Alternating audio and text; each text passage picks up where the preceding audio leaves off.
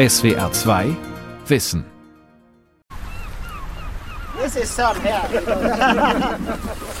Die Kommune Eugarden südlich der Stadt Bergen ist als Ausflugsziel heiß begehrt. Die Felsenlandschaft und ihre Fjorde sind atemberaubend, die Wälder naturbelassen und die steinigen Strände unberührt. Doch genau vor dieser Küste plant Norwegen ein umstrittenes Klimaschutzprojekt. Es will überschüssiges CO2 aus Kraftwerken einsammeln und unter dem Meeresboden einlagern. Die Abkürzung CCS steht für Carbon Capture and Storage, zu Deutsch CO2-Abscheidung und Speicherung. CCS soll Europas Klimaproblem lösen helfen. Wir stoßen viel zu viel CO2 aus, viel zu viel. Mit normalen Mitteln ist das 1,5 Grad Ziel des Weltklimavertrages nicht mehr zu erreichen. Es gibt einfach schon zu viel CO2 in der Luft. Deshalb brauchen wir jetzt CCS. CO2 versenken, Klimaschutz im Untergrund. Von Susanne Götze und Annika Jöres. Vor 100 Jahren lebten in der norwegischen Kommune Eugarden fast nur Fischer. Viele der 450 Inseln, die zu Eugarden gehören, waren lange abgelegen und isoliert. Heute verbinden moderne Brücken die Inseln und Elektroautos gleiten geräuschlos die Straße entlang. Das verdankt die Region dem Erdöl und Gas, das vor 50 Jahren entdeckt wurde und Norwegen zu einem der wohlhabendsten Ländern der Erde gemacht hat. Am Himmel kreisen Helikopter und bringen die Arbeiter zu den Bohrinseln. An den Ufern stehen gepflegte Holzhäuser mit großen Fenstern und Blick aufs offene Meer. Wer hier lebt, hat ein gutes Einkommen.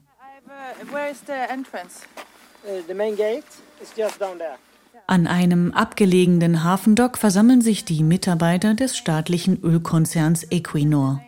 Sie besichtigen die zukünftige Baustelle von Northern Lights.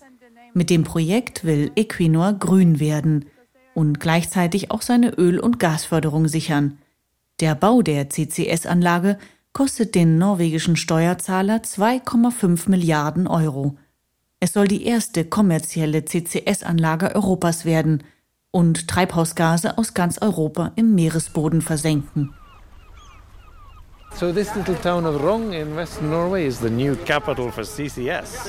Die Kommune sei die neue CCS-Hauptstadt, scherzt Svede Ovodo. Er ist der Projektleiter von Northern Lights. Svede Ovodo steht auf einem Hügel mit einem Regenschirm im Nieselregen. Vor ihm liegt eine Bucht mit Felsriffen und tiefblauem Wasser. Northern Lights wird wie ein Müllentsorgungsunternehmen sein. Wir kümmern uns um euren CO2-Müll. Exactly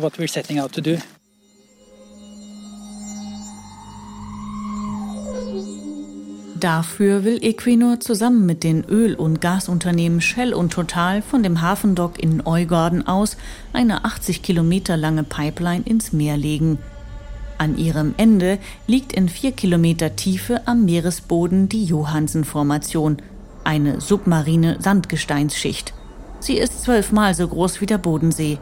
In den Meeresboden sollen unvorstellbare 100 Millionen Tonnen CO2 pro Jahr eingeleitet werden. Das entspricht rund einem Achtel der deutschen Treibhausgasemissionen. Der Konzern will sich um das S in CCS kümmern, dem Storage, zu Deutsch dem Speichern von CO2. Bereits seit über 20 Jahren forscht Equinor an CCS. Seit 1996 speichert der Konzern in seinem Sleipner Gasfeld in der Nordsee das Erdgas, was bei der Förderung entsteht. Mit Northern Lights soll nun klimaschädliches CO2 aus Stahl, Zement oder Kohlekraftwerken von europäischen Unternehmen im Untergrund verpresst werden.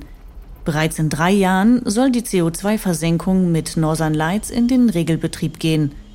Abwarten müssen die Betreiber nur noch die Freigabe durch das norwegische Parlament, die für Dezember ansteht. Die Erwartungen an die Technologie sind groß. Millionen des Treibhausgases CO2 sollen einfach verschwinden, anstatt in die Atmosphäre entlassen zu werden und so den Klimawandel anzuheizen.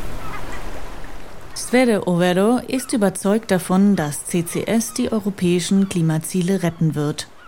What you're seeing is the area where we will uh Da hinten sehen Sie den Ort, wo wir die CCS-Anlage bauen werden.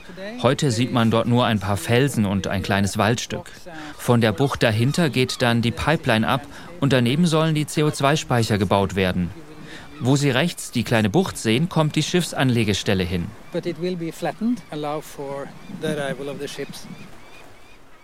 Wenn Overo redet, verwandelt sich das triste Betondock in eine hochindustrielle Anlage. Fast hört man in der Ferne die Schiffe tuten, die das klimaschädliche CO2 aus ganz Europa hier an die Westküste Norwegens bringen sollen. Zwei Spezialschiffe will das Unternehmen selbst bauen, um das überschüssige CO2 von Zementwerken, Müllverbrennungsanlagen, Raffinerien und Stahlwerken in ganz Europa einzusammeln und hier nach Eugarden zu transportieren. Starten will Equinor seine CO2-Entsorgung bei einer Müllverbrennungsanlage und einem Zementwerk in Oslo. Alle großen Unternehmen brauchen heute eine Lösung für ihr CO2-Problem. Anlagen mit hohen Emissionen wie Heidelberg Zement oder ThyssenKrupp wollen die CCS-Technologie für sich austesten und erstmal nur mit einem Teil ihrer Emissionen beginnen. Die Mengen müssen flexibel handhabbar sein, aber auch so groß, dass wir beweisen können, dass es funktioniert. Dafür lohnt sich im ersten Schritt keine Pipeline von Hamburg nach Norwegen. Unsere Schiffe können die Häfen abfahren und die CO2-Mengen unserer Kunden nach Norwegen bringen. Wenn alles gut funktioniert und die Unternehmen zufrieden mit uns sind, kann ich mir vorstellen, dass wir später Pipelines bauen. In Deutschland wurde jahrelang gegen die CCS-Technologie protestiert, mit dem Ergebnis, dass Gesetze ihren Einsatz praktisch unmöglich machen. In Eugarden dagegen gibt es keinen Widerstand gegen Northern Lights. Im Gegenteil.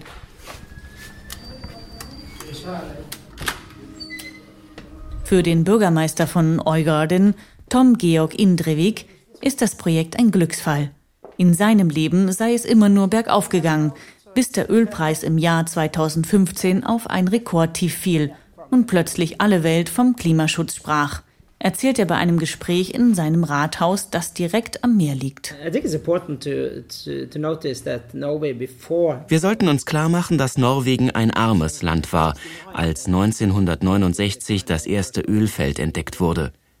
Ich bin 1969 geboren und die Gegend hier erlebte danach ein enormes Wachstum und einen echten Wohlstandsboom. Jetzt sollten wir das Wissen und die Technik nutzen, um von einer Öl- zu einer Umweltzone zu werden. Das Ölland Norwegen macht mit CCS einen cleveren Schachzug. Denn es ist abzusehen, dass die CO2-Emissionen aus Öl, Kohle und Gas drastisch reduziert werden müssen. Das jedenfalls steht im Weltklimavertrag der UNO, der 2015 beschlossen wurde. Das erzeugt enormen Druck auf Regierungen und Unternehmen. Das norwegische CCS-Projekt kommt deshalb zur rechten Zeit. Es verspricht, Millionen Tonnen im Untergrund verschwinden zu lassen. Bisher galt die Technologie als zu aufwendig, zu teuer und zu unsicher. Gelingt Northern Lights aber der Beweis, dass die CO2-Lagerung wirklich funktioniert, könnte es zu einem wahren CCS-Boom kommen.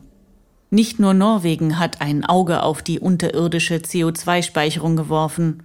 Auch in den Niederlanden arbeiten Forscher und Unternehmen daran, aus CCS eine kommerzielle Klimaschutzlösung zu machen. Eines der führenden CCS-Forschungslabore befindet sich in einem schmucklosen Gebäude der Technischen Universität in Delft, einem kleinen Ort zwischen Rotterdam und Den Haag.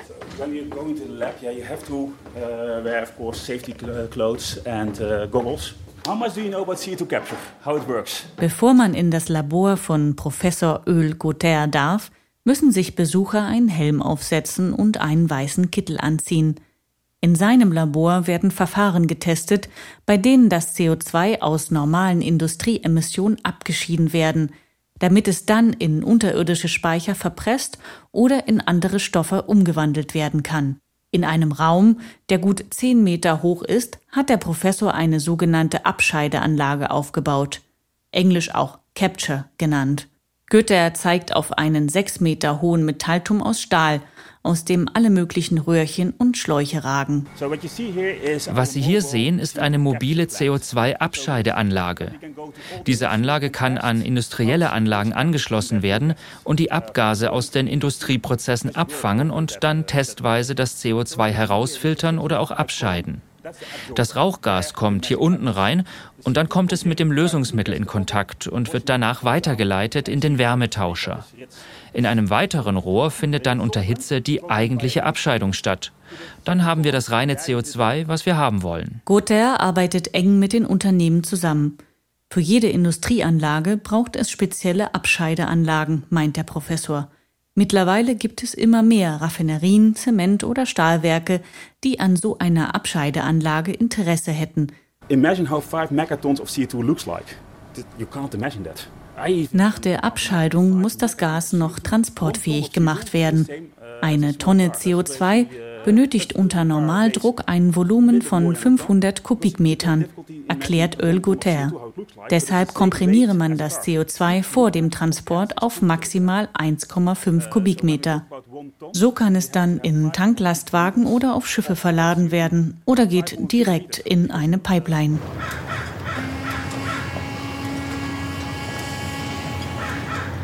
In der 16. Etage des Hafentowers von Rotterdam Wenige Kilometer von der Technischen Universität in Delft entfernt sitzen die Praktiker. Hier soll das, was im Labor von Professor Ölguter getestet wird, real werden. Bei dem CCS-Projekt Portos im Rotterdamer Hafen soll das CO2 aus den dort ansässigen Raffinerien der Öl- und Gasriesen ExxonMobil, Shell, Air Liquid und Air Products vor der Küste im Meer gelagert werden, statt in die Atmosphäre zu gehen. So Dafür soll das Gas mit einer Pipeline bis an die Landspitze des Hafens gepumpt und dann im Meer in ein drei Kilometer tiefes und leeres Gasfeld verpresst werden. Der Niederländer Wim van Lieshout ist der Leiter von Portos. Von seinem Büro aus hat man einen weitläufigen Blick über den Rotterdamer Hafen. Er ist der größte der Europäischen Union. In meiner Laufbahn habe ich für viele erneuerbare Energieprojekte gearbeitet, vor allem in Windfarmen und Solarparks. Und ich hatte immer das Gefühl, dass die Energiewende zu langsam ist. CCS hingegen ist eine relativ übersichtliche Technologie, um große Mengen CO2 einzusparen. Mittlerweile hat sich auch die öffentliche Meinung zum Positiven verändert. Nach den trockenen Sommern der letzten Jahre sieht jetzt jeder langsam ein, dass dringend etwas getan werden muss. Und kurzfristig ist es die einzige Möglichkeit, die wir haben, im Klimaschutz einen großen Schritt nach vorn zu kommen. 500 Millionen Euro kosten die Pipeline und der CO2-Kompressor für das Portus-Projekt. Ende 2023 soll hier das erste Mal das CO2 der Öl- und Gasfirmen ins Meer gepumpt werden. Genauso wie in Norwegen liegen die Kosten mit rund 100 Euro pro Tonne abgeschiedenem und verpresstem CO2 auch in Rotterdam sehr hoch. Das ist der Grund, warum CCS bisher beim Klimaschutz kaum eine Rolle spielte. Niemand konnte sich vorstellen, diese Preise zu zahlen. Das könnte sich in den nächsten Jahren ändern, glaubt Wim van Lieshut. Grund dafür ist die Prognose von Experten, dass der CO2-Preis des europäischen Emissionshandels steigt. Seit 2005 müssen Kraftwerke und die Industrie, beispielsweise Ölraffinerien, Stahl- und Zementwerke, in der Europäischen Union Zertifikate oder sogenannte CO2-Gutscheine für ihre klimaschädlichen Gase kaufen.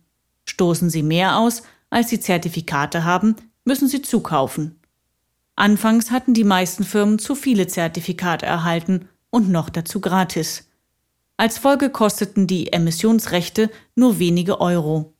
Inzwischen liegt der Preis bei rund 30 Euro pro Tonne, allerdings immer noch viel zu niedrig, wenn im Vergleich dazu eine Tonne durch CCS vermiedenes CO2 rund 100 Euro kostet. Die 70 Euro Differenz könnten derzeit nur durch staatliche Förderung ausgeglichen werden. Doch in den nächsten Jahren will die EU die Gutschriften verknappen. Damit steigen die Nachfrage und auch der Preis. Ich denke, die Hoffnung für den Klimaschutz kann nur sein, dass der CO2-Preis des Emissionshandels stark steigt. Wenn du verschmutzt, dann musst du dir darüber bewusst sein, was das kostet. Das ist auch bei normalem Müll so. Aber bei CO2 haben wir noch nicht die Höhe erreicht, die der kritischen Situation angemessen ist, in der wir uns befinden. And I think it would be better if the price would be that high.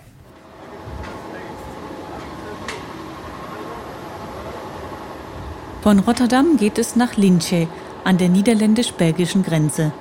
Dort liegt ein Werk von Heidelberg Zement, einem deutschen Konzern mit weltweit 3000 Zementwerken in 50 Ländern. Heidelberg Zement ist ein typischer Kunde für die CO2-Entsorger wie Portos oder Northern Lights. Pro Tonne Zement entstehen bis zu 0,8 Tonnen CO2, so viel wie bei einer Autofahrt von 5000 Kilometern. Damit zählt die Branche zu den Industrien mit dem höchsten CO2-Ausstoß der Welt. Jetzt der ist dahinter ist so ein rot-weiß angemalter Kamin, da kommen oben die CO2-Emissionen raus, zusammen mit den Abgasemissionen. Peter Lukas ist seit sechs Jahren der Nachhaltigkeitsbeauftragte bei Heidelberg Zement. In dem niederländischen Werk testete er seit 2017 eine Abscheideanlage für CO2. Vor dem riesigen Drehrohrofen, der den Kalkstein für die Zementherstellung brennt, steht ein 62 Meter hoher Metallturm. Den können Besucher mit Schutzbrille, Helm und Spezialschuhen ausgerüstet über eine Metalltreppe besteigen. Vom Zementwerk führt ein schmales Rohr zum Abscheideturm, den das Unternehmen Leilak getauft hat. In dem Turm wird das CO2 durch über 1000 Grad Hitze von dem sogenannten Mehl getrennt. So nennen die Arbeiter den gebrannten Kalkstein. Noch ist Leilak eine Testanlage. Das abgeschiedene CO2 geht durch ein Rohr wieder zurück ins Zementwerk und dann aus dem Schornstein in den Himmel. Bis das erste CO2 verladen und zu CO2-Speichern wie in Norwegen transportiert wird, dauert es noch mindestens vier Jahre, erklärt Peter Lukas. Das Werk in Liksche bläst jährlich knapp eine Million Tonnen CO2 in die Luft. Und fast zwei Drittel der Emissionen lassen sich nicht vermeiden. Sie entstehen durch das Brennen des Kalksteins. Für unsere Industrie gibt es leider, wie es so schön im Englischen heißt, keine Off-Shelf-Solution. Also wir können nicht einen Anlagenhersteller anrufen und sagen, bau mir doch bitte mal ein Zementwerk, wo kein CO2 mehr aus dem Kamin kommt. Das gibt es nicht. Und äh, deshalb engagieren wir uns und das genau eben mit dem ökonomischen Hintergrund, dass wir es irgendwann wirtschaftlich gar nicht stemmen können, 150 Euro pro Tonne CO2 zu zahlen. Nicht nur Ölkonzerne und Zementwerke halten die CCS-Technologie, das Abscheiden und Versenken von Treibhausgasen mittlerweile für unverzichtbar. Auch Fachleute aus Wissenschaft und Politik halten es für unwahrscheinlich, dass Industrieländer wie Deutschland in den nächsten 30 Jahren ohne CCS klimaneutral werden. Die EU-Kommission geht in ihren Klimaszenarien bis zum Jahr 2050 davon aus, dass ein großer Teil der Emissionen der Industrie über CCS eingefangen wird. Sogar in Deutschlands nationalem Plan zur Erreichung der Klimaziele ist zu lesen, die Technologie sei unverzichtbar. Und das, obwohl Deutschland gleichzeitig ein Gesetz hat, das die Untergrundspeicherung von CO2 nicht oder nur in winzigen Mengen erlaubt. Das Vertrauen aller Akteure ist groß. Zweifel äußern Umweltorganisationen immer wieder an der Sicherheit der sogenannten CO2-Endlager. In Deutschland organisierten Umweltverbände und Bürgerinitiativen vor acht Jahren Proteste gegen die CCS-Technologie. Damals sollte CCS in Deutschland die Kohlekraftwerke grün machen. Die Stimmung kippte aber, weil Umweltschützer hinter der Technologie ein Grünwaschen des klimaschädlichen Kohlestroms vermuteten. 2012 brachte die Regierung dann ein Gesetz auf den Weg, nachdem die Bundesländer die Untergrundspeicherung auf ihrem Territorium verbieten können, was Mecklenburg-Vorpommern, Schleswig-Holstein und Niedersachsen auch umgehend taten. Danach hielten CCS-Unterstützer wie Vattenfall und RWE, aber auch Unternehmen wie Siemens und ThyssenKrupp die Technologie für verloren. Man sehe keine Zukunft für CCS in Deutschland, hieß es. Einer, der diese Entwicklung sehr bedauert, ist der Wissenschaftler Reinhard Hüttel vom Geoforschungszentrum Potsdam. Er arbeitet auf dem Telegrafenberg, ein Kilometer vom Hauptbahnhof Potsdam entfernt. Das idyllische Gelände befindet sich in einem Wäldchen und beherbergt klima- und geowissenschaftliche Forschungsinstitute. Als wir ihn für SWR 2 Wissen besuchen, klingt er resigniert. Also wenn man zurückschaut, 20 Jahre und das gemacht hätte, was die Wissenschaft gezeigt hat, was geht, nämlich CO2 dorthin zu bringen, wo wir es rausholen, nämlich aus dem geologischen Untergrund, hätte man einen Großteil der Emissionen zumindest theoretisch speichern äh, können. Das Ganze ist eine ökonomische äh, Frage und äh, vor diesem Hintergrund äh, ist eben dieses CO2 in die Atmosphäre äh, entlassen worden und wird weiter in die Atmosphäre gebracht. Reinhard Hüttel betreute das weltweit erste Projekt an Land, das aus einem Kraftwerk abgeschiedenes CO2 in einem salinen Aquifer in 600 Meter Tiefe speicherte. Im brandenburgischen Ort Ketzin leiteten die Forscher zwischen 2008 und 2013 rund 70.000 Tonnen CO2 in den Untergrund. Für Bürgerproteste hat der Wissenschaftler wenig Verständnis. Die Fachwelt sei sich weitgehend einig, dass das Risiko bei der Untergrundspeicherung auch an Land gegen Null gehe, meint Hüttel protestieren gegen die Pläne von RWE, hier CO2 zu verbuddeln in Regionen. Nordfriesland, Ostholstein ist auch geplant, die, die stärksten Tourismuskreise in ganz Deutschland. Das sahen viele Menschen damals anders. Lokale Bauernverbände und Umweltschutzverbände organisierten Proteste. In Schleswig-Holstein ebenso wie in Brandenburg. Für Reinhard Hüttel war das eine strategische Fehlentscheidung. Die Proteste hätten sich gegen Kohlekraft und die großen Energiekonzerne gerichtet.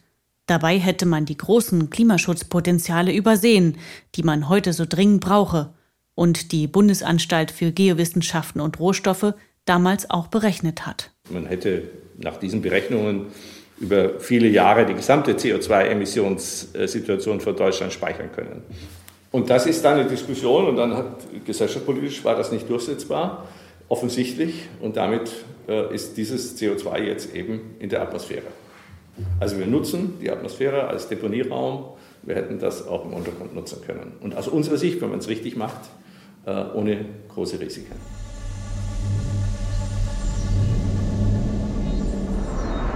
Die meisten Geologen und Forscher sind sich sicher, dass das CO2, wenn es fachmännisch im Untergrund verpresst wird, nicht mehr austritt.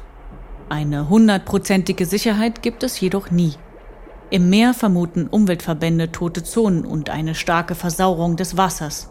Zu Land könnten größere Lecks dazu führen, dass Tiere und auch Menschen durch einen akuten Sauerstoffmangel in Lebensgefahr geraten, wenn sie CO2 geballt und konzentriert einatmen. Sogenannte Leckagen, also die Gefahr eines CO2-Lecks, sind zwar unwahrscheinlich, aber nicht ausgeschlossen. Ein Risiko ist auch die Verunreinigung des Grundwassers. Wenn sich CO2 im Untergrund unkontrolliert ausbreitet, kann es salzige Wasseradern verdrängen oder in Richtung Oberfläche drücken. Im schlechtesten Fall könnte so Süßwasser kontaminiert werden.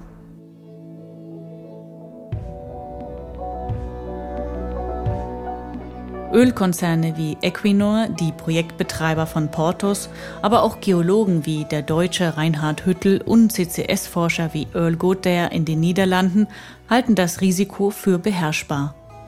Doch selbst in Norwegen, dem Vorreiterland von CCS, denkt man darüber nach, was im Fall eines CO2-Unfalls passiert. Die Juristin Christina Vogt lehrt an der Universität Oslo Umweltrecht. Sie muss sich damit beschäftigen, welche Gesetze greifen, wenn es zu einem Unfall kommt. Sie hat ernste Zweifel daran, dass CCS eine sichere Technologie ist. Uh, Die Juristin sitzt in ihrem Büro vor einer eindrucksvollen Bibliothek voller juristischer Standardwerke. Sie beschäftigt sich damit, wie Verstöße gegen den Umweltschutz weltweit verfolgt werden, wenn beispielsweise illegal Müll entsorgt wird oder irgendwo Öl ausläuft.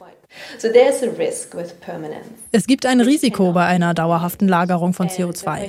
Die Frage ist also, wer verantwortlich dafür ist, wenn es ein Austreten des Gases gibt. Aus rechtlicher Sicht wird das immer der Staat sein, auf dem das CO2-Lager liegt. Mir kommt es so vor, als wenn niemand so richtig versteht, was es bedeutet, private Firmen einzuladen, damit diese hier in Norwegen ihr CO2 lagern. Eine Zeit lang tragen die privaten Unternehmen sicherlich eine Verantwortung, aber auf längere Sicht wird das eine Aufgabe des norwegischen Staates sein, für einen CO2-Leck einzustehen. Uh, Christina Vogt sorgt sich nicht nur um Norwegen. Schon bald könnte es einen weltweiten CCS-Boom geben, vermutet sie. Norwegen wird nicht der einzige Ort auf der Welt sein, wo die CCS-Technologie zum Einsatz kommt. Norwegen zeigt nur, dass CCS funktioniert und dann werden andere Länder folgen, zum Beispiel Brasilien, China oder Indien. Dabei kann es durchaus vorkommen, dass manche Länder niedrige Sicherheitsstandards anlegen. Dann wird es gefährlich, denn das geht auf die Kosten von Sicherheit.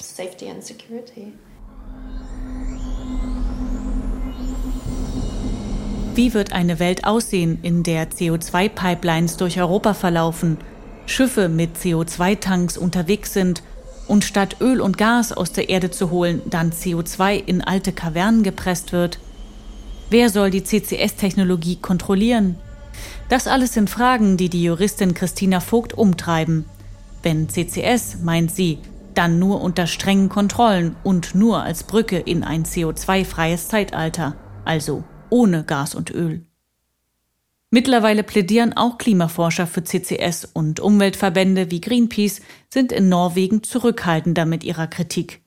Die meisten Klimaaktivisten und auch die Grünen in der EU sind allerdings wenig begeistert.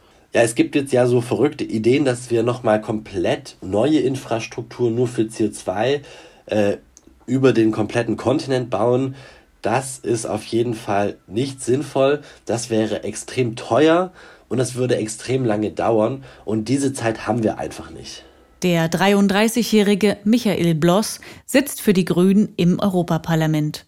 Auch er beobachtet eine zunehmende CCS-Euphorie. Ja, manche Abgeordnete, die benutzen diese CCS-Technologie als Alibi, damit keine echten CO2-Reduktionen in anderen Bereichen passieren müssen. Ähm, das ist falsch. Die CCS-Technologie ist noch nicht marktreif. Wir können sie noch nicht einsetzen. Wir können sie vielleicht mal in zehn Jahren einsetzen. Bis dahin muss aber schon das meiste passiert sein beim der CO2-Reduktion. Trotz aller Bedenken will aber auch Kritikerin Christina Vogt die CO2-Speicherung nicht komplett ablehnen. Sie hofft, dass das norwegische Parlament für die Subventionen des Northern Light Projektes an der Westküste stimmt. I think I do. I think I do. Ja, ich hoffe drauf. Ohne CCS sinken die Emissionen sehr wahrscheinlich nicht schnell genug. Und dann haben wir es mit einem Klimawandel zu tun, dessen Folgen noch besorgniserregender sind.